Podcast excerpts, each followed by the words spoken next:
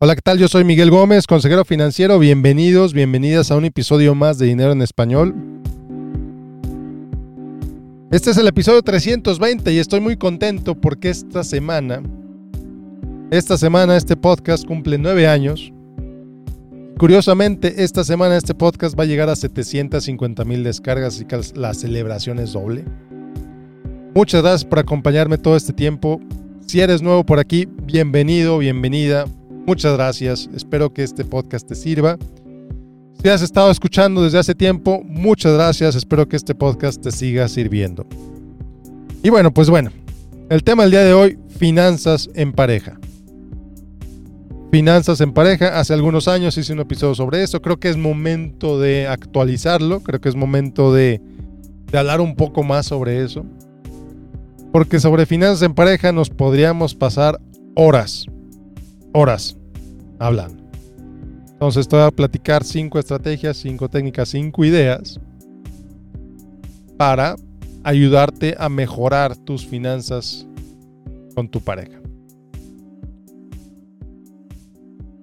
Bueno, número uno va a sonar súper obvio, pero es que hay tantísima gente que simplemente no lo hace. Alguna vez leí un estudio por ahí que decía que cerca del 80% de los divorcios, al menos en ese momento, cerca del 80% de los divorcios tienen su origen, tienen su raíz en el dinero. Entonces creo que hay mucho por hacer. Tema número uno, comunicación. Comunicación clara y honesta. Cuando digo comunicación clara y honesta, obviamente puedo aplicar sobre cualquier cosa respecto a una pareja, respecto a una persona. Pero comunicación clara y honesta cuando hablamos de finanzas en pareja es tan simple como saber cuánto gana tu pareja, saber cuánto debe tu pareja, saber cuánto ganan en conjunto si los dos generan eh, dinero, saber cuánto deben los dos saber en dónde están parados. Vaya, hay gente que ni siquiera sabe a qué se dedica su pareja. Dicen que son empresarios y no saben ni empresarios en qué. Se oye como chiste, pero es anécdota. Sí, ha habido gente de ese tipo. Entonces, comunicación clara y honesta en qué, cuánto ganas, cuánto gastas, cuánto ahorras, ¿En qué te lo gastas? ¿En dónde lo ahorras? ¿En qué estamos parados? ¿En dónde estamos parados como pareja? Si estuviéramos en un auditorio y, les preguntara en este momento, oye, levanten la mano quién sabe perfectamente cómo están sus finanzas en la familia, en la casa, podría asegurar en base a mi experiencia, en base a lo que he visto, podría asegurar que menos del 20% levantaría la mano. Todos los demás se quedarían calladitos. ¿Qué nos está preguntando este cuate? Y la verdad es que sí. No tengo un estudio estadístico que te diga, poca gente, eh, poca gente con la que pues, he, he tenido comunicación en general, a lo mejor es una muestra no representativa, pero poca gente tiene claridad respecto a sus finanzas. Entonces, empezando por ahí. Si no tienes nada que platicar con tu pareja, siéntate a hablar sobre dinero con ella, siéntate a hablar sobre dinero con él. Y aquí es bien interesante porque pues casi casi es uno de los temas prohibidos en la, en la comunidad latina, no hables de dinero. Uy, no, de eso no se habla. Espérate. Lo que hacemos, a final de cuentas, es una decisión financiera. Desde a qué tienda vas, desde qué ropa compras, cada cuándo compras ropa, en qué ahorras, en qué inviertes, todo es una decisión financiera, evidentemente. Si no hablas de dinero con tu pareja, me imagino que hay mucho estrés. Me imagino que hay muchas discusiones. Me imagino que no sabes ni en qué estás parado ni estás parada y eso te genera estrés. Y eso te genera angustia. Me imagino que debido a la pandemia alguna vez te pasó por la cabeza, oye, si este cuate se muere, ¿qué voy a hacer? No sé ni en qué banco está el dinero. Digo, yo tengo una tarjeta de este banco, pero no sé, ¿ese es todo el dinero que hay? ¿Hay más dinero en otra parte? Este cuate, está, está, mi pareja me ha dicho que tengo seguros de vida. ¿Dónde están esos seguros de vida? Y lo he visto. Y es real. La esposa no tiene ni idea de la situación familiar, la situación financiera de la familia. Simplemente gasta porque pues hay dinero en la cuenta. Pero nunca, nunca se ha sentado a hablar con su pareja de que, oye, ¿estás ahorrando? ¿Estamos ahorrando para nuestro retiro? ¿Con qué vamos a pagar la universidad de los hijos? Porque mientras no falte el dinero, todo está bien. Y no se habla de dinero porque sí hay. Ahí está en la cuenta. Voy a la tienda y me puedo comprar lo que yo quiera. Y eso, es, una, es una situación bastante eh, pesada, bastante incómoda. ¿Cómo gastas sin saber cuánto hay? Sin saber dónde está el ahorro. Si es que hay ahorro. He visto casos también en el que la familia está sentada en un castillo de cartas, en un castillo de naipes, que da la apariencia que sus finanzas son increíbles. Y resulta que pasa un pequeño problema y el castillo se desmorona y se van a la quiebra. Y esa vida de ensueño que mostraban en las redes sociales no era más que una fachada a una situación financiera terrible. Y no es que, no es que, no es que la esposa o la pareja haya querido, haya querido engañar al mundo, no. Simplemente se compraba pues, pues, porque había dinero. O ella creía que había dinero. Y resulta que este cuate estaba endeudadísimo hasta las chanclas porque le quería dar a su pareja, porque no quería decepcionar a su pareja, porque quería quedar bien con el mundo. Y nunca le dijo que estaban al borde de la bancarrota. Falta de comunicación. Falta de comunicación clara y honesta. Entonces, te invito a platicar con tu pareja sobre dinero. Te invito a que se sienten a hacer cuentas. Te invito a que te sientes, si eres hombre, si eres mujer, lo que tú seas, no importa, que tengas bien clara cuál es tu situación financiera individual y se la compartas a tu pareja. ¿Sabes qué? Tengo estas cuentas en estos bancos, en estas instituciones. Estos son los números de cuenta.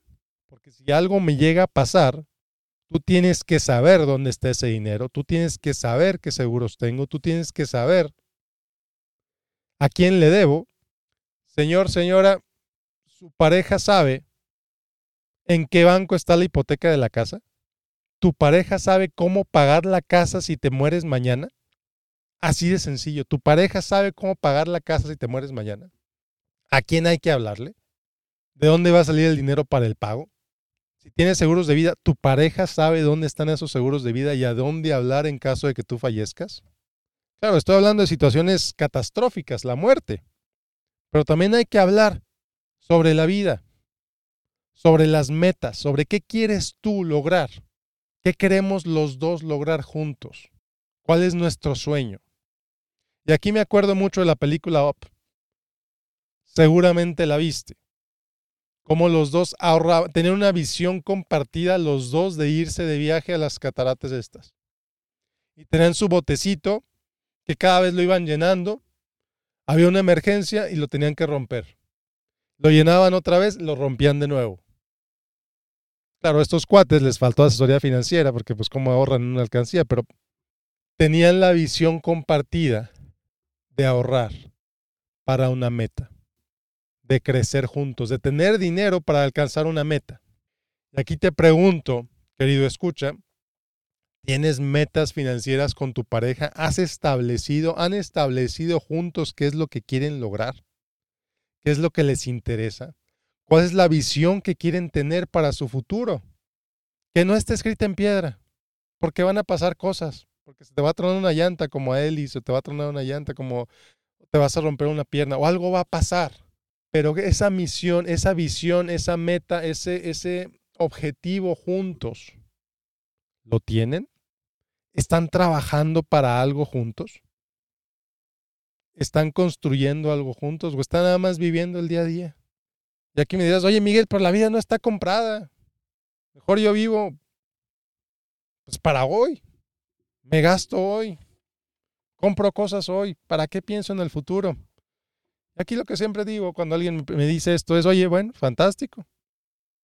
Pero cuando menos lo esperes, ¿qué tal si llegas a los 80 años? ¿Preferirías llegar a los 80 años con dinero o sin dinero? Para llegar a los 80 años con dinero tienes que empezar a ahorrar desde ahorita. Tienes que empezar a invertir. No te digo en qué, Tienes que empezar a invertir, tienes que, tienes que empezar a ahorrar. Entonces, ¿tienes metas compartidas con tu pareja? ¿Tienen algún objetivo juntos para el que estén trabajando? ¿Cuál es su visión sobre el dinero? Los invito a conocer su visión sobre el dinero. ¿Cómo crecieron respecto al dinero? ¿Eres alguien en el que en tu casa a lo mejor no había nada de dinero? No sé, no, quiero decir pobres, pero a lo mejor no les alcanzaba para todo lo que querían. Se les acababa la comida. Se compartían los zapatos entre hermanos, por ejemplo. Si tú eras así, tú tuviste una infancia muy diferente a la que alguien que creció que nunca le faltó nada. Y va a ser muy diferente a la que alguien que creció en una familia con dinero. Van a tener visiones muy diferentes esas tres personas.